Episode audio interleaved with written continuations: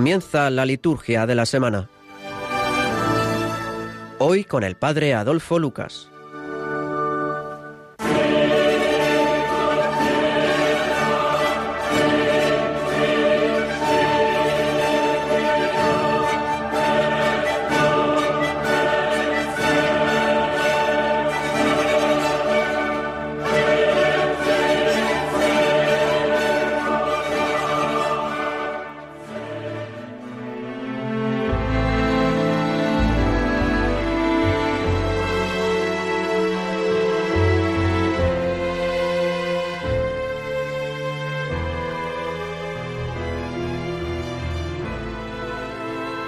Oh Dios, autor de toda misericordia y bondad, que aceptas el ayuno, la oración y la limosna como remedio de nuestros pecados, mira con amor el reconocimiento de nuestra pequeñez y levanta con tu misericordia a los que nos sentimos abatidos por nuestra conciencia por nuestro Señor Jesucristo, tu Hijo, que vive y reina contigo en la unidad del Espíritu Santo y es Dios por los siglos de los siglos. Amén.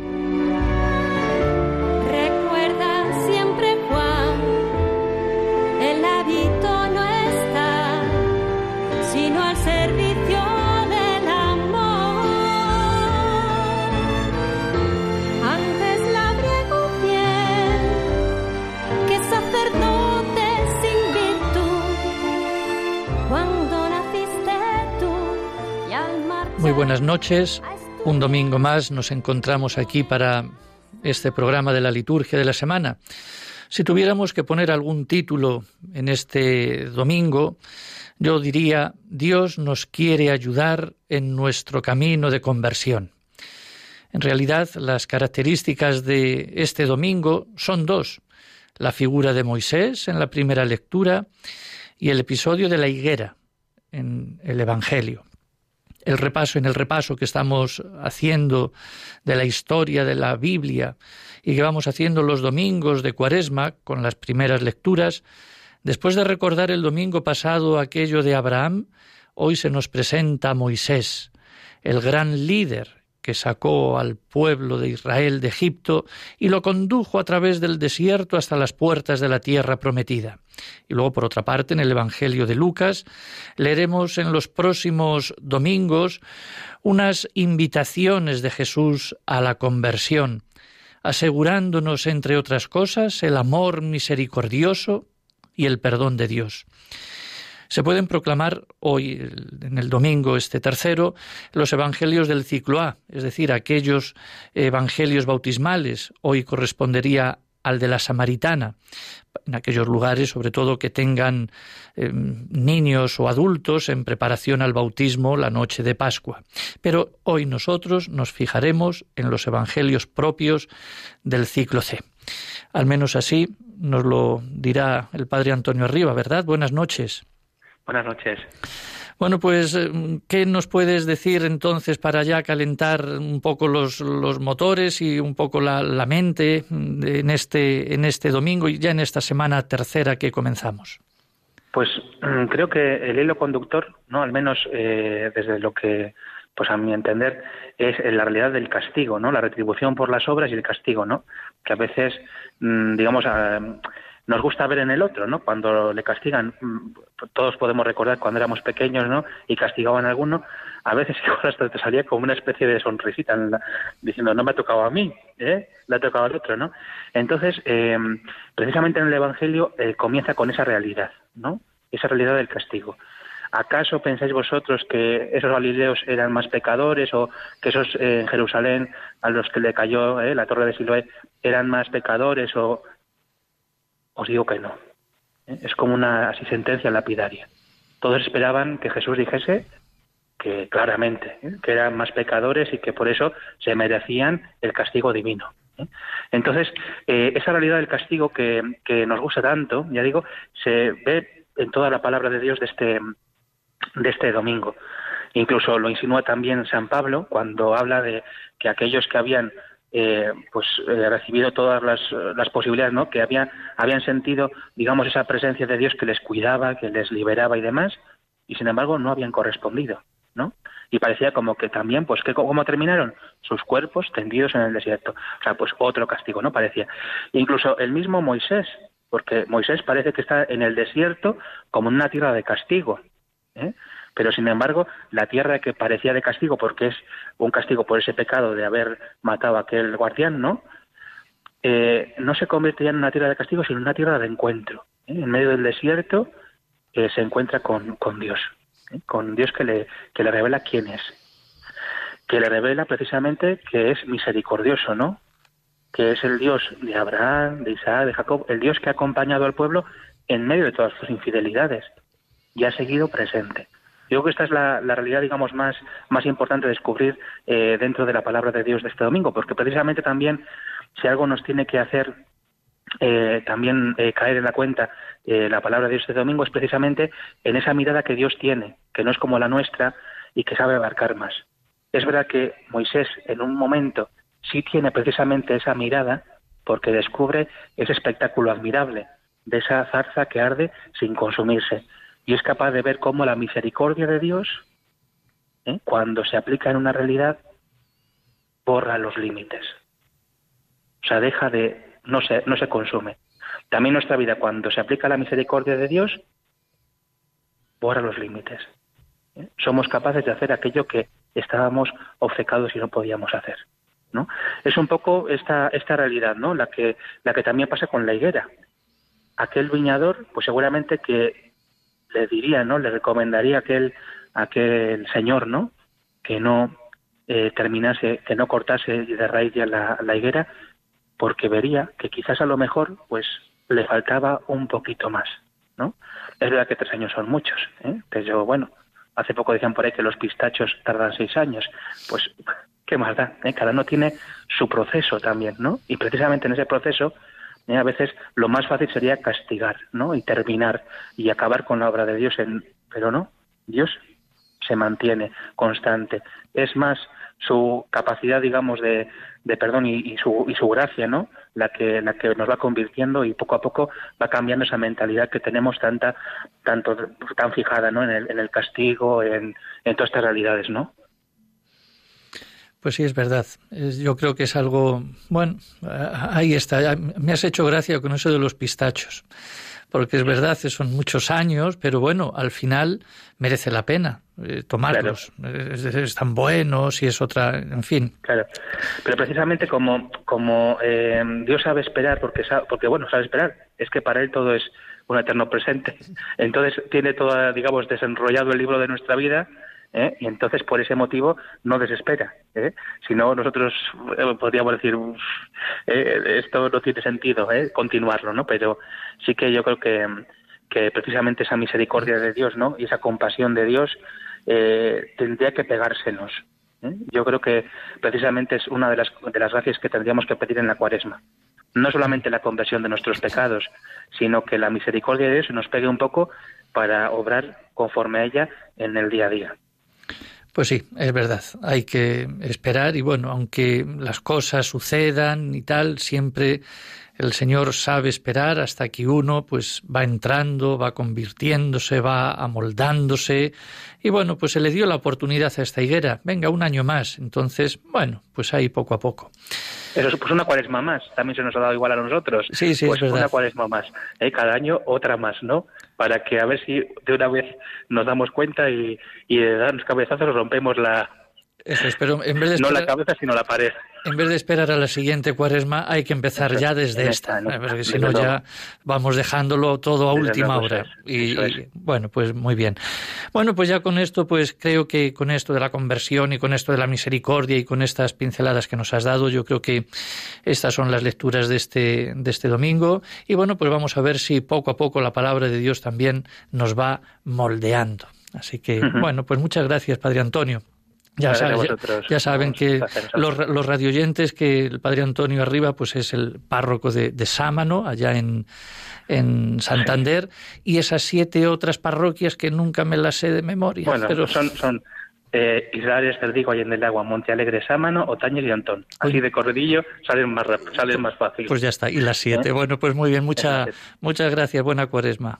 Chao. Igualmente. Adiós.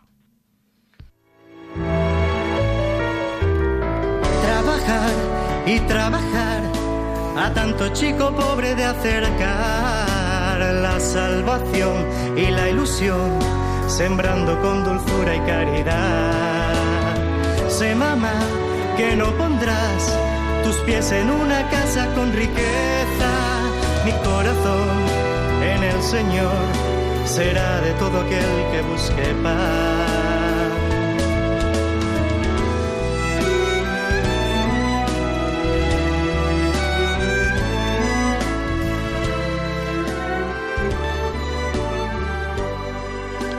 La cuaresma como venimos repitiendo ya a lo largo de estas semanas, es el tiempo de preparación a la Pascua. Originariamente lo que caracterizaba este tiempo era esa preparación inmediata de los que querían recibir el bautismo, que se celebraba en la vigilia pascual, y la penitencia, que hacían también los pecadores, los que habían actuado rompiendo de manera decisiva la comunión con Dios y con la Iglesia para ser reconciliados el jueves santo y así poder celebrar de nuevo la Pascua con toda la comunidad. Nuestra situación actual ya no es la de los orígenes, pero el objetivo es el mismo. Durante los días de la muerte y resurrección de Jesús, y durante la cincuentena que viene después, fijaremos nuestra mirada en el camino nuevo que Jesús nos ha abierto con su fidelidad, y daremos gracias por ello, y reafirmaremos nuestra fe en Él, y reconoceremos que Él nos salva.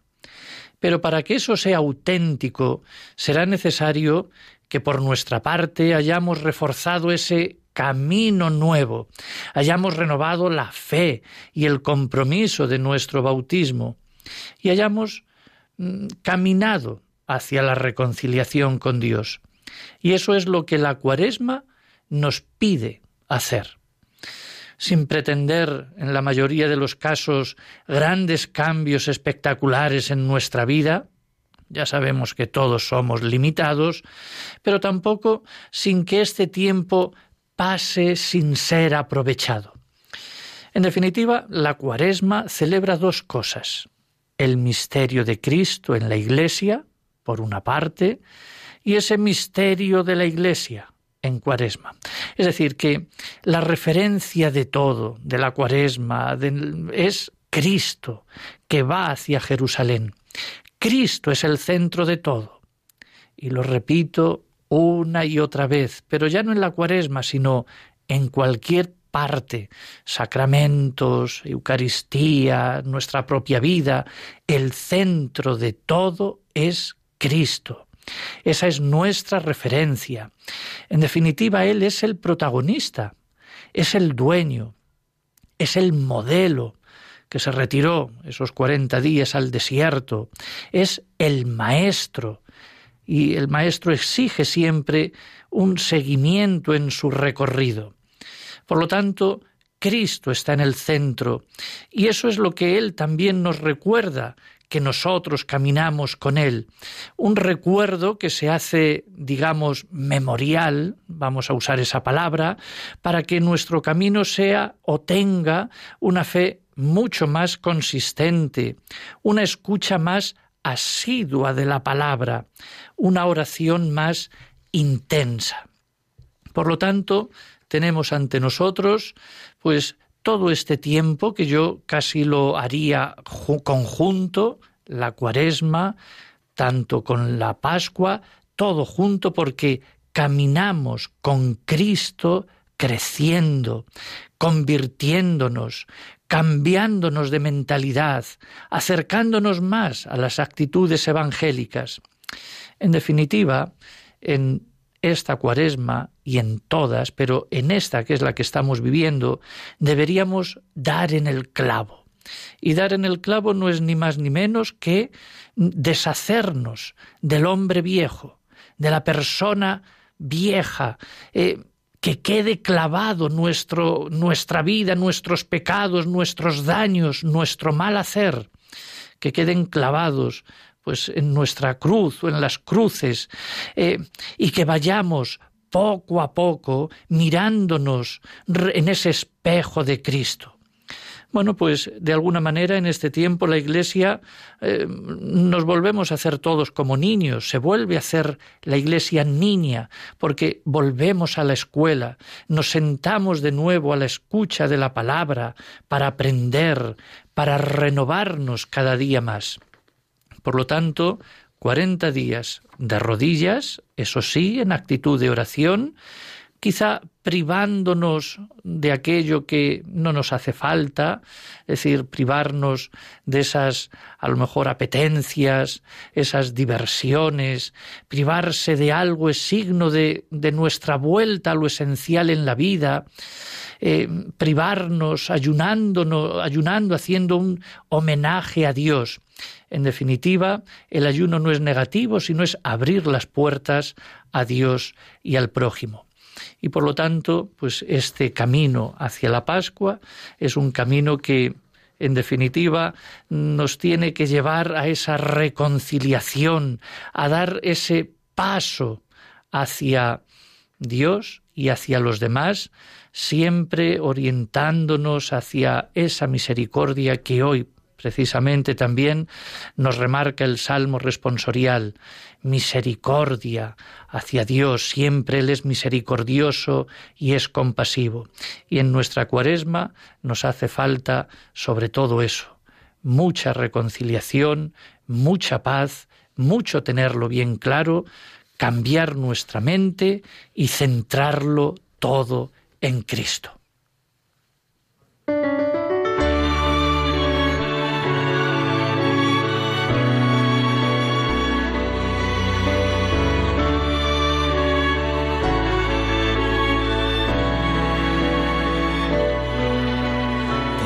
como embajador para sembrar esta amistad. Regresa pronto sin temor, deseo ver multiplicar silbidos, rostros, ilusiones y esperanza. Quisiera sus temores transformar en danza calles y taller, mercado, andamios o prisión, con hambre de cultura En Cuaresma nos preparamos para la Pascua, como hemos dicho, y lo hacemos con pequeños gestos, incluso gestos litúrgicos. Ayunamos del Gloria, ayunamos del Aleluya, Ayunamos también de festejar a los santos, ayunamos de incluso la decoración, las flores, incluso también del sonido. Los cantos suelen ser distintos y la música un poco más de acompañamiento, más parca. Eh, pero tampoco nos quedamos inactivos. Se van también luego preparando exteriormente las fiestas de Pascua. Se va pensando en comprar el cirio, preparándolo, también se va preparando a aquellos que se van a bautizar con aquellas catequesis o incluso con los escrutinios que se pueden hacer pues a los adultos, a los niños más mayorcitos que van a prepararse para el bautismo. Se van preparando también los aceites, los óleos sagrados que después el obispo Mm, bendecirá y el crisma lo consagrará.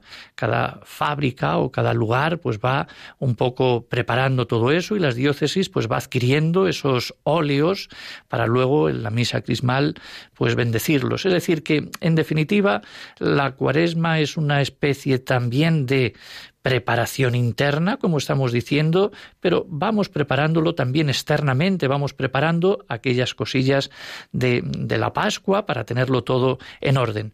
Y esto de los aceites y del crisma, pues yo creo que es algo muy interesante que, bueno, también ya desde hoy podemos eh, remarcarlo, porque en definitiva el crisma, el, óleo, eh, marca la vida de la Iglesia, tanto en los sacramentos como en los que lo acogemos. Pero para ello, pues tenemos al Padre Manuel Robles Castro. Muy buenas noches. Buenas noches, don Adolfo, un gusto escucharle. Bueno, pues muchas gracias. Mm, el padre Manuel pues es liturgista, es estudioso de la liturgia y precisamente del, crisma y de su oración de consagración. Y bueno, pues aquí yo creo que nos podrías un poco ir abriendo ya esa perspectiva, digamos, que nos espera para la Pascua con esa recepción pues de, de los sacramentos en los diversos, también en las diversas, digamos, lo externo como puede ser el crisma que recibimos en ciertos sacramentos. Bueno, te dejo a ti que nos hables. Pues muchas gracias, eh, don Adolfo. Un saludo a todos sus radioyentes, radioescuchas.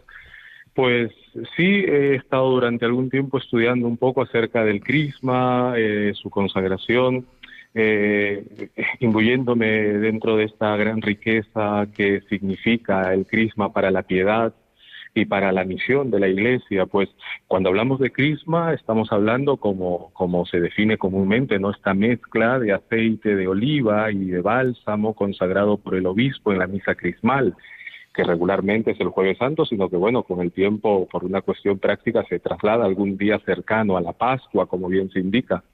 Pues este aceite, este óleo mezclado con bálsamo, tiene precisamente la misión de significar, de simbolizar la unción interna que realiza el Espíritu Santo en el alma, en el creyente. Eh, decía, citando a los padres de la iglesia, San Cirilo de Jerusalén, que este, voy a, voy a leerlo eh, sin más, San Cirilo indica, no te imagines que este óleo, que este mirón, es una cosa ordinaria, Igual que el pan de la Eucaristía después de la invocación del Espíritu Santo ya no es pan ordinario, de la misma manera este óleo después de la epíclesis tampoco lo es. Pues San Cirilo nos está indicando que este aceite de este aceite pasa a tener un significado, pasa a tener un contenido especial que es, que es precisamente significar al Espíritu Santo que marca el alma del creyente y lo hace propiedad de Dios. Este bálsamo, mm, mm, como tú bien dices, es perfumado también, ¿no? Porque se distingue un poco el óleo de los enfermos, que es aceite eh, de oliva, eh, luego está el óleo de los catecúmenos, pero este crisma tiene ese como olor distinto, ¿verdad? Es un olor más perfumado, digamos. Sí, es un, es un, es un aroma mucho más intenso porque precisamente en la tradición cristiana se ha hablado mucho siempre del buen olor de Cristo las oraciones precisamente de la misa crismal, la última sobre todo, antes de la tercera edición, de esta nueva edición, indicaba que vayamos luego al mundo para hacer buen olor de Cristo y precisamente en el contexto celebrativo estamos ante los óleos y sobre todo ante el crisma, ¿no? Este óleo, como digo, mezclado con bálsamo, que tiene esta misión, que el cristiano perfume la sociedad, perfume su vida, la vida de cada día por medio de las buenas acciones, por medio del buen testimonio cristiano. Por eso esta, esta, esta simbología tan, tan íntima de que eh, el crisma tenga, tenga olor, tenga aroma, precisamente para, para significar a Cristo, ¿Y en qué sacramento se recibe, digamos, este crisma, este, este aceite más especial, que es consagrado y no bendecido? Es consagrado por el obispo, los demás también por el obispo, pero es distinta la fórmula que, en fin, que, es, que se usa, las palabras. ¿En qué sacramentos eh, usa un cristiano, es decir, o recibe el cristiano este, este crisma? Pues el crisma es utilizado precisamente como indica el mismo catecismo de la Iglesia en los sacramentos que imprimen carácter. En la iniciación cristiana, en la confirmación para los en la iniciación cristiana para la confirmación en los adultos y en el bautismo de niños también, en el bautismo de párvulos y también en el sacramento del orden sagrado, en, específicamente en el presbiterado y en el episcopado precisamente como indican los mismos prenotandos de los diversos rituales, para significar, al ungir significamos la participación de estos creyentes en el sacerdocio de Cristo. Por eso los bautizados y confirmados son también sacerdotes, el sacerdocio común de los fieles, ¿no? El sacerdocio bautismal y en el caso de los ordenados, el sacerdocio ministerial. Ambos, ambos son al, al son el, lo que son el sacerdote, el único sacerdocio de Cristo, como lo canta también el prefacio de la, de la ordenación, que también se hace el día de la misa crismal. Con un único sacerdocio, Cristo se vale de los laicos y de los ministros para perpetuar su obra en el mundo. Qué interesante es entonces esto que nos estás diciendo, esto del, buen olor. Además que un cristiano que ha recibido precisamente estos sacramentos, es decir, el bautismo de párvulos, que se le echa pues, en, la, coronilla, ¿no? Se le, se le unge, luego en la confirmación en la frente, luego pues en el sacerdote en las manos, Luego también está en el altar, porque también se unge el altar, etcétera, cuando es la dedicación de una iglesia. Pero bueno, nosotros somos olor de Cristo. Eso es, es interesante, y como tú dices, hacia la sociedad. Yo no sé si seremos muy buen olor para la sociedad actual, pero, pero bueno, ahí está. Y yo creo que es un efecto que el espíritu pues actúa de alguna manera en la persona, ¿no? Es decir, imprime carácter, como tú bien decías. Interesante precisamente esa marca, ese carácter no es otra cosa sino Cristo. Cristo es la marca que llevamos nosotros cuando somos insertados, insertados por medio de, de, sus misterios, somos insertados, insertados en Él, somos insertados en la vida intratrinitaria. Por eso es importante que esta marca se haga evidente, como se decía, que se nos vea que somos cristianos, que se sienta el buen aroma de los, del buen aroma de Cristo por medio del testimonio de los creyentes. Esa es la parte más difícil del camino. Fácil es recibir el sacramento, pero la parte más difícil es cuando nos vamos conformando con Cristo a lo largo de la vida. Pero ya Dios nos pone, nos pone el sello para que este sello, esta marca se vaya haciendo realidad cada día. Bueno, pues qué importante es entonces que en la misa crismal pues también el pueblo participe, que además de todo el clero, los sacerdotes, etcétera, pero que también el pueblo que esté mm, viendo, participando de esas oraciones, de ese de esas ánforas que, recogen estos aceites, que luego serán de alguna manera extendidos a todas las parroquias de las diócesis. Y esto yo creo que es algo bueno porque los laicos lógicamente pues reciben también pues de alguna manera, en diversos sacramentos, pues esta, esta impregnación de Cristo y lógicamente del Espíritu Santo. Así que, bueno, ahí hay. Es muy bonito, es muy bonito, don Adolfo, porque cuando se estaba realizando todo este proceso de, de reforma con el Concilio Vaticano II, el Papa San Pablo VI, San Pablo VI, decía que él quería que la misa del Jueves Santo, de la, misa del Crisma, sea una fiesta sacerdotal, pero es importante ver más allá de todo esto para no quedarnos solamente en el aspecto ministerial, sino que es el sacerdocio único de Cristo, como ya he hecho referencia hace un, hace un momento, que se manifiesta precisamente en los fieles allí presentes en la misa crismal y en la, y en la participación plena de los ministros, porque están, está el obispo, que preside, que preside la misa, la misa del Crisma, está el presbiterio, están los diáconos y demás ministros y el pueblo fiel. O sea, ese ejercicio de todo, ese ejercicio del sacerdocio pleno de Cristo, así como lo indicaba eh, un Concilio en siete, que toda acción litúrgica y más y, y, más todavía esta que mencionamos como la misa crismal es ejercicio del sacerdocio de Cristo por medio de los fieles y por medio de los ministros. Bueno, pues fenomenal. Yo creo que es algo. El crisma es que es, es bueno, como decía San Cirilo de Jerusalén, pues eh, es pues algo muy especial. Es decir, deja de ser aceite y se convierte, pues, en, en otra cosa. De ahí que esto se guarde, pues, en unos sitios especiales, etcétera y tal. Bueno, yo ya casi para terminar diría, ¿y cómo hay que ungir? Porque, bueno, yo tuve un profesor precisamente en el examen me dijo, ¿cómo se unge? Y yo, pues mira, yo haciendo pues cruces en la mano, él me puso las manos, mira, yo estoy pues eh, enfermo, por ejemplo, venga, ¿cómo, ¿cómo, haces tú la unción de enfermos? Pues yo, claro, cogiendo pues, pues el aceite, pues haciendo cruces en, las manos y tal, que no, que no, pero ¿cómo es al final? Pues dice, pues mira, es una especie de masaje. Es decir, se, se, extiende por la mano, se unge y ya está, pues como un masaje. Entonces, bueno, ahí perdí un punto en esa pregunta, pero bueno, bueno, pues ya está, es un poco un comentario. Bueno, pues, mm, Padre Manuel, muchas gracias. Yo creo que mm, nos has abierto ya un poco también esta curiosidad y nos has explicado que, bueno, que ya se va preparando todo esto, pues para que esa misa crismal, donde participa todos, ¿eh? pues mm, podamos luego, pues llevar a nuestras parroquias pues ese sagrado crisma y luego pues se irá imponiendo pues a los distintos a las distintas personas etcétera. Así que bueno pues no sé si algo más tienes que decirnos si no pues, pues te agradecemos gracias, mucho. Gracias a usted don Adolfo por esta por esta oportunidad.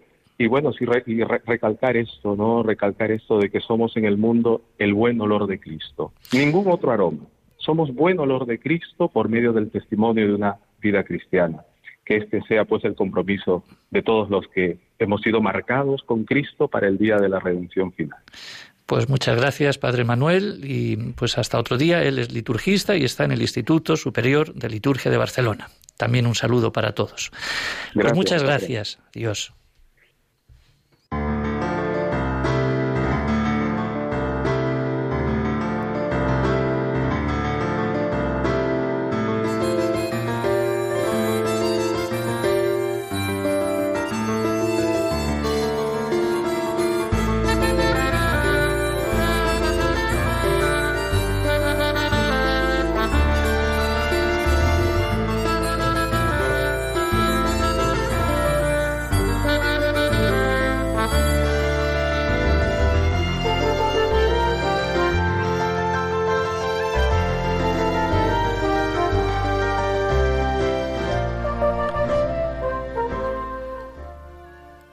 El Centro de Pastoral Litúrgica de Barcelona eh, ha otorgado el pasado día 20 de, marzo, este miércoles pasado, el quinto memorial peretena de Pastoral Litúrgica a Monseñor Piero Marini, arzobispo titular de Maritano y presidente también es de la Comisión Pontificia para los Congresos Eucarísticos Internacionales. El memorial de Peratena, de la pastoral litúrgica, se creó hace unos años para mantener viva la memoria de este obispo auxiliar de Barcelona, que murió en el año 2014. Y a partir de ese año se ha ido otorgando y promoviendo pues a distintas instituciones y personalidades pues este pequeño premio que viene a significar eh, la vivencia, el buen hacer de, de, ciertas personas en cuestiones de liturgia y de toda la renovación impulsada por el Concilio Vaticano II. Eh, Peratena fue el fundador del Centro de Pastoral Litúrgica de Barcelona, toda la editorial, y luego pues era pedagogo de la liturgia, para promover precisamente todo aquello que ayuda a vivir la liturgia de la Iglesia en nuestro mundo actual. Hizo realmente muchísimo por ello. Así que este día 20 pues se otorgó precisamente ese quinto premio, el quinto año, a Monseñor Piero Marini, que mm, casi todo el mundo conoce, que fue el que era el acompañante del Papa Juan Pablo II y el primer año también de pontificado de Benedicto XVI en las celebraciones litúrgicas del, sumo pontífice, el que acompañaba y el que mm, hacía pues todas las celebraciones, las pensaba, etcétera. Y bueno, pues se le ha otorgado pues este premio desde, desde allá por su buena labor. Pero yo creo que de todo esto nos puede hablar muy bien el padre Carlos Enrique Rodríguez, que estuvo presente también precisamente ahí en esta, digamos, en este acto que se celebró el miércoles y luego también ha sido ayudante o, digamos, ceremoniero allá en el Vaticano, cuando estuvo también en Roma en los tiempos de estudiante. Muy buenas tardes, buenas noches. Hola, muy buenas noches, padre Adolfo. Bueno, pues querido mm, padre Carlos, pues eh, es liturgista, estudioso también del ceremonial de los obispos, que está haciendo también una reflexión y un trabajo sobre esto y sobre las celebraciones pontificias. Así que, mm, ¿qué, qué, sucedió en ese, esa tarde con Piero Marini? ¿Qué, qué, es lo que dijo? Que, cuéntanos un poquillo, a ver, esas experiencias incluso tuyas allá en, en Roma, en estas, digamos, eh, pontificias. Sí, bueno, también buenas noches a todos los radioescuchas de Radio María.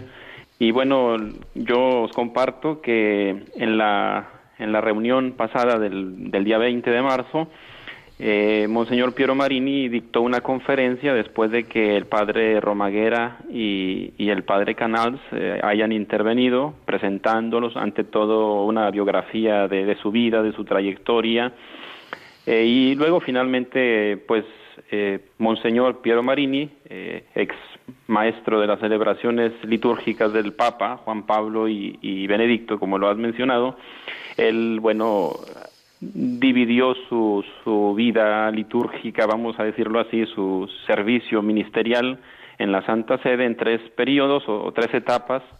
Primeramente, cuando él era un joven estudiante, eh, en 1965, apenas eh, ordenado sacerdote, va a Roma, llamado por un gran liturgista llamado Aníbal Bugnini, que era del grupo de estudio para eh, la, la, la, constitución que después se promulgó en 1963, bueno, se, se promulga la Sacrosanctum Concilium, y bueno, más bien para dar continuación a estas bases de la renovación litúrgica que se estaba dando en, apenas en 1965, que, que terminaba el concilio, y bueno, pues habla mm, un poquito de su experiencia y bueno, que tuvo esta riqueza de colaborar con grandes teólogos y liturgistas que se convirtieron en verdaderos puntos de referencia del Vaticano II. Y luego eh, pasó a un segundo periodo que hablaba de las tareas que tuvo como maestro de las celebraciones del Papa Juan Pablo II desde 1987 y que este servicio lo, concluyó en el año 2007, o sea, durante 20 años, bueno, ya de 2007 ya era Papa Benedicto XVI, y durante estos 20 años nos, nos compartió un poco su experiencia en estas celebraciones del Papa, tanto en Roma como en el resto del mundo. O sea que todos los medios de comunicación difundían, pues obviamente en esta época de las comunicaciones, difundían y transmitían eh, pues todas estas celebraciones que nosotros pudimos ser testigos y, y bueno, que ya y, ver, y, ver por, y ver por televisión, porque veíamos todas estas, eh, ¿no? todo por los medios de comunicación social, veíamos pues todas estas celebraciones, lógicamente, y le veíamos a él también, así que... Sin duda alguna, y veíamos como se presenta actualmente el Concilio Vaticano II, presenta al Papa, al Obispo, como un pastor, eh, su, ministerio como un servidor de, de, de, Cristo, de la liturgia, un servidor al servicio de, es decir, eh, ya no se ve la él, él hablaba un poquito de, cómo se presentaba en la época sobre todo medieval y se perdió un poco la figura del, del, del pontífice o del obispo pastor y se hablaba de una figura cortesana de, de élites y en cambio la, busca que la liturgia ahora sea para el pueblo, que, que por lo tanto tiene que tener a, a, un pastor y tener la referencia hacia un ministro que sirve. Y bueno, un poquito hablaba de eso. Y bueno, y que de alguna manera como él lo aplicó en las celebraciones del Papa, que el Papa fuera visto como un pastor. Y sí, y la última, la última etapa, no sé si quieres que la... Adelante, adelante. Sí, la última etapa pues ya fue, dice él, ahora su última, sus, sus, momentos actuales, digamos, o desde que el Papa Benedicto, después de 2007, lo, lo pone como encargado de los congresos eucarísticos internacionales y que bueno pues dice que la belleza de, de, de esta centralidad eucarística que en su misma vida eh, lo comparte pues ha sido como que el, está terminando su servicio porque sabemos que los obispos y en general los sacerdotes a los 75 años de edad pues vamos nos jubilamos por decir así. Por lo tanto él dice ya está, estoy en el ocaso de mi ministerio de mi vida y eh, como como sea servidor de, de, en el Vaticano en la liturgia. Y bueno pues eh, eh, me siento muy feliz de lo que realiza y bueno, así hace un poco lo compartió. Y este, este tema se llamó la reforma de la liturgia eh, papal, sobre todo porque fue lo que mencionó, de la liturgia del Papa. Qué interesante entonces todas estas, digamos, cosas que nos vienes a traer y a recordar, porque en realidad, pues eso, la, celebración de la liturgia, él insistió, yo, porque también nos dio clase, ¿verdad? Allá en Roma, yo me acuerdo de... Fue profesor. Fue profesor nuestro, así que lo tenemos pues con mucho aprecio y a gala de que él, un gran personaje, pues nos diera pues las clases y cómo insistía él en que la, la celebración de la liturgia volviese a ser el centro de atención y de la vida de la Iglesia. Y yo creo que eso es interesante porque de alguna manera es alimento espiritual para el cristianismo. Y él recalcaba mucho todo esto de, del, Concilio Vaticano II, la renovación, cuánta, cuánta gente luchó, cuántos pensadores, cuántos estudiosos para, digamos, volver de alguna manera a, gustar y a, y a, renovar un poco todo, ciertas cosas que habían ido perdiéndose a lo largo del tiempo. Yo creo que, mm, mm, bueno, pues, ¿qué puedo decir? Que es una persona que, que ha trabajado mucho, lógicamente, y muy codo a codo, pues, con el sumo pontífice. Efectivamente, efectivamente, eh, yo recuerdo que en, las clases que nos daba de liturgia episcopal, pues ponían, resaltaba este, esto de la de la liturgia, eh, de la liturgia presidida por el obispo o por el papa, bueno, que era la referencia que tenía la misa episcopal, eh, en cuanto a, a, celebrarlo de manera sencilla, la liturgia que debe ser eh, sobria, eh, participativa, es decir, esto que son las líneas del concilio y que pues son las invitaciones.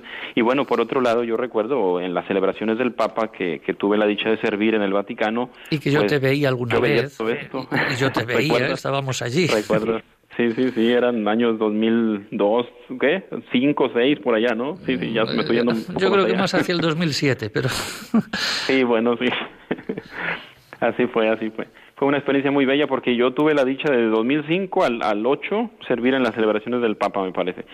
Y antes había estudiado teología en Roma, 2002 al 4, bueno, del 2002 al del, del 1 al 4 estudié teología, pero me parece que del 2 al 4 también eh, ayudé en las celebraciones y obviamente Monseñor Marini pues lo veía cada ensayo, cada que el día anterior a la celebración del Papa, que generalmente son en domingo, pues el sábado teníamos el ensayo en la Plaza de San Pedro o bien en la Basílica Vaticana, donde fuera a hacer la misa, dependiendo de la, situación, si era una canonización o si era una una misa del inicio de las eh, del, de los estudios de las universidades o así. Entonces, pues eran de acuerdo a la cantidad de gente que se esperaba y entonces teníamos el ensayo y pues ahí lo, lo, lo conocí muy bien en, en esta... Eh, por lo tanto fue una experiencia muy bella con, con, con la liturgia papal porque esta luego la, le he podido un poquito servir en mi diócesis a los años siguientes y bueno, esto ha sido algo muy bello, ¿no? En mi vida. Bueno, pues yo creo que eso es lo que uno se lleva y lo que uno tiene que potenciar, ya desde el puesto que tú tienes y las encomiendas que tienes y todo el trabajo de investigación y que estás haciendo ahora con el ceremonial de los obispos, etcétera, que yo creo que es algo pues pues es bonito porque es algo bueno y además que es algo que, que nos, nos llena a todos también y nos llega, pues hay que potenciar todo esto del Concilio Vaticano II, volverlo de nuevo a poner a flote, ponerlo encima de la mesa y bueno, pues ir poco a poco también influyendo en sacerdotes, en el pueblo, en tal, para recuperar una liturgia más fresca, más original, eh, más bella, más participativa, todas esas claves que muy bien nos has eh, subrayado. Sí, yo quisiera, hay una frase muy bella del ceremonial de los obispos que dice que todos tengan un gran aprecio a la vida litúrgica de la diócesis, en torno al obispo, sobre todo en la iglesia catedral. Y, y por ejemplo, esta frase me viene a la mente la misa crismal que ya está a punto de, de, hacerse, ¿no? Ya estamos por empezar la, la Semana Santa y, y esta misa crismal, que si bien nos convocan a los sacerdotes para hacer la renovación de promesas y todo esto, pero también la gente debe conocer esto y, bueno, si en la diócesis de cada quien pueden visitar eh, la iglesia catedral ese día y participar en esta celebración eucarística, sería una celebración muy bella. Eh, ¿Por qué? Porque aquí el obispo eh, se ve como el principal liturgista, el principal eh, ministro de la diócesis, el ministro de Cristo, la sagrada celebración que preside él, por lo tanto, manifiesta el misterio de la iglesia en la cual Cristo se hace presente, y esto lo, dice la misma Sacrosanctum Concilium y, lo retoma el ceremonial de los obispos, que estas celebraciones del obispo no, no solamente en suntuosidad o ceremonia, sino en cuanto a celebraciones bien preparadas, pero bien eh, participativas o participadas. Y en ese sentido, pues el pueblo al conocer esto puede participar mejor en la celebración, también en el sentido de que conoce eh, lo que lo que se celebra. Bueno, pues muy bien, pues muchas gracias, Padre, por tus palabras, por tu experiencia, por tu vivencia y tu buen hacer. Así que ya te llamaremos en otra ocasión para que nos cuentes un poquito más de algunas de estas cosas, que siempre pues viene bien eh, recordarlas y estimularnos. Y bueno, pues eh, hasta, hasta otro día, muchas gracias, buen trabajo y también un saludo, pues que ahora estás en Barcelona, pues a esos grandes amigos. Gracias, Padre Adolfo, y gracias a todos los radioescuchas. Y bueno, pues adelante en tu programa. Te felicito y que Dios les bendiga a todos. Igualmente. Adiós. Adiós.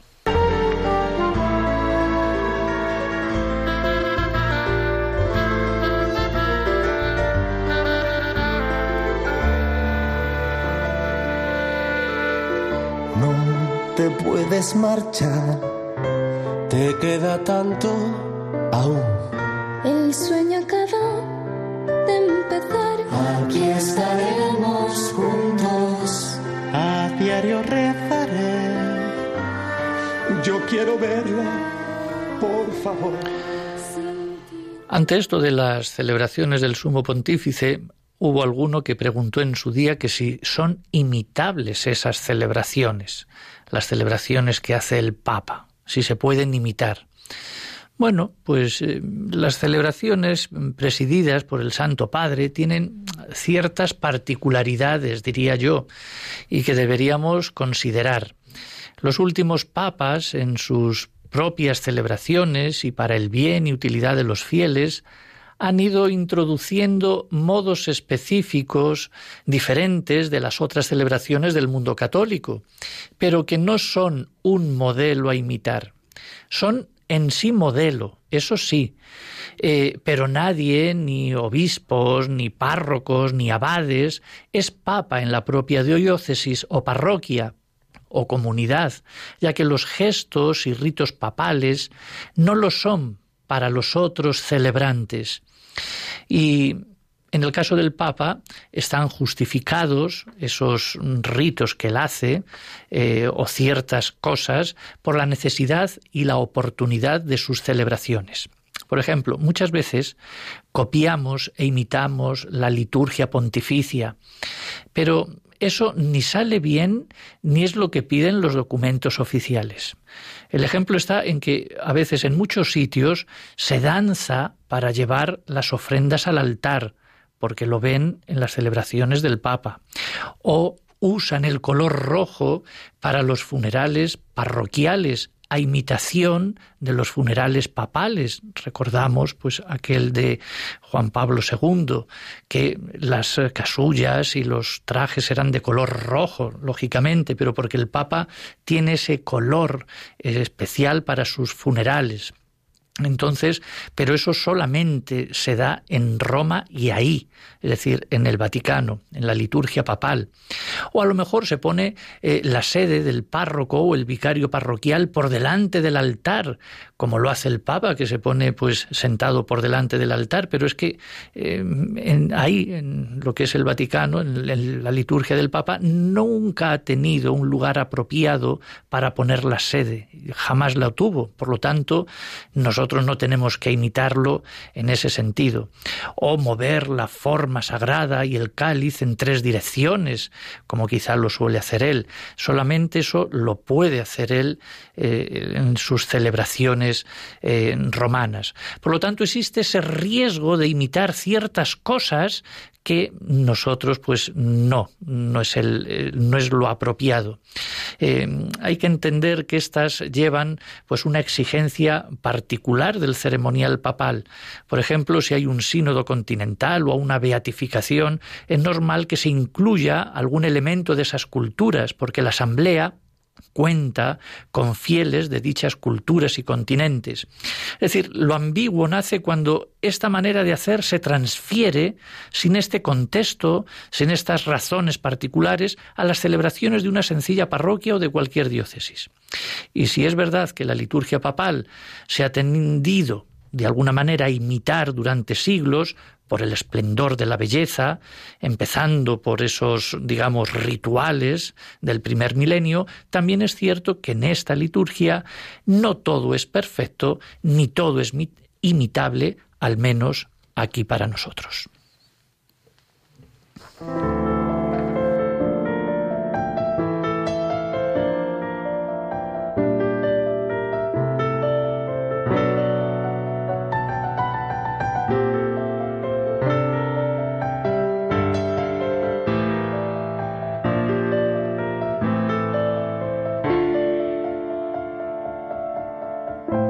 Muchos se marcharon, padre, amigo, hermano, don Caloso, mi Hemos estado hablando un poco también de la constitución de liturgia y la renovación.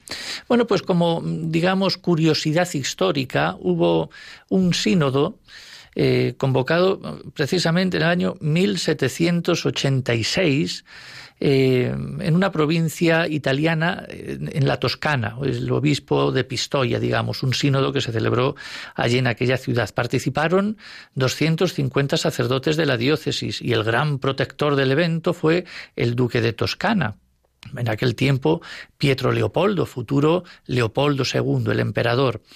Bueno, la reunión sinodal duró tan solo unos diez días y tuvo como finalidad reformar la Iglesia católica, al menos en aquella región. El ambiente de aquella época eh, consideraba la liturgia como algo ceremonial, como algo moralizante. De ahí que este, digamos, sínodo subrayase sobre todo ese aspecto pastoral, que tuviese y tuvo como objetivo la vuelta a las fuentes, el retorno a la iglesia primitiva. Y se concretaron 85 puntos, los cuales nunca se llevaron a la práctica. Eh, entre esos puntos yo destaco alguno que desde la liturgia nos puede interesar ya en aquella época, en el 1786. Por ejemplo, se dijo que había que reformar los libros litúrgicos que había en aquella época, el breviario, el los rituales, reformarlos un poquito. También se pensó hacer una confección de las lecturas para la misa, tener un libro para que se pudiera leer las lecturas en la misa a lo largo de todo el año, cosa que en aquella época no se leían las lecturas en misa, pues ya se pensó en hacer algo como eso. Luego también eh, se destacó la importancia del domingo como día del Señor, dejando las fiestas de los santos para otro día y dejándolas un poquito en segundo plano y dejando al domingo como día ese, como día del Señor. Luego sobre la misa se habló que era conveniente comulgar con las formas consagradas en la misma misa y no recurrir al sagrario. Se propusieron cantos populares para que la asamblea cante, que los ornamentos litúrgicos pues también que se simplifiquen. Luego pues se centró la atención eucarística en un único altar, sin quitando pues todos aquellos altares laterales. Se decidió incluso que se introdujesen las lenguas propias del país, en este caso el italiano, etcétera, dejando pues un poco el latín. Bueno, se regularon un montón de, bueno, pues en esta cuestión de, de estas misas. Luego la vigilia pascual que se celebraba el sábado por la mañana, el llamado sábado de gloria, pues se propuso que toda esta, que esta celebración se celebrase por la noche, etcétera, etcétera. Y bueno, de la confesión, pues se, dijo que se realizase una vez en la vida, que la unción de enfermos la pudieran realizar alguna vez más, es decir, no solamente en peligro de muerte, sino pues cuando uno estaba enfermo, un poquito como hoy.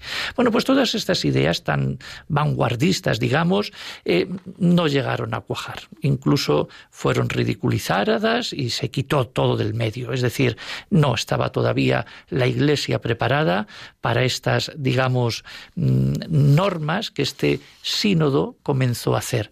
Pero bueno, después de unos 150 años, el Concilio Vaticano II repensó, profundizó mucho más en todas estas cosas y bueno, pues más o menos se puso digamos, em, se edificó a los fieles en todo esto y se puso pues estas normativas que hoy conocemos, pero que ya había habido una especie de, en aquel sínodo, de adelanto que nunca se pudo hacer.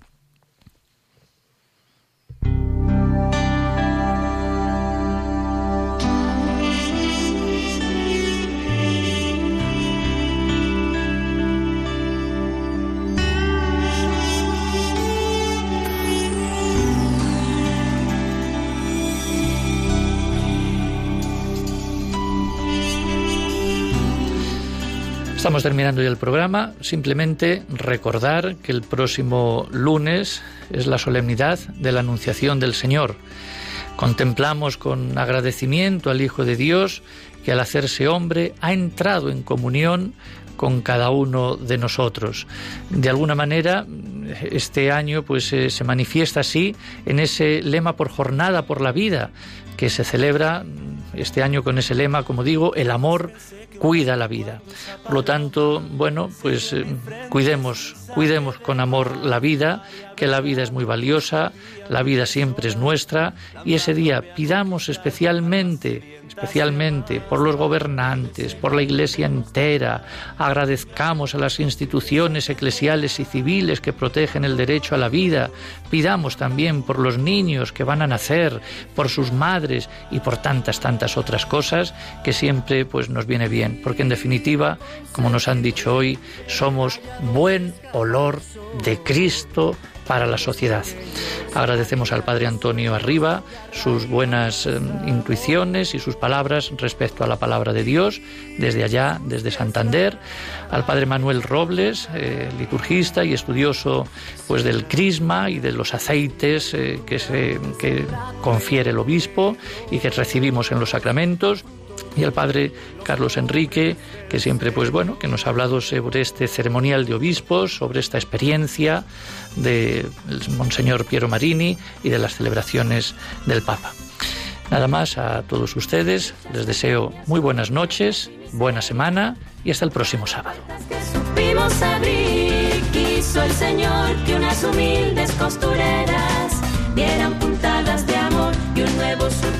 de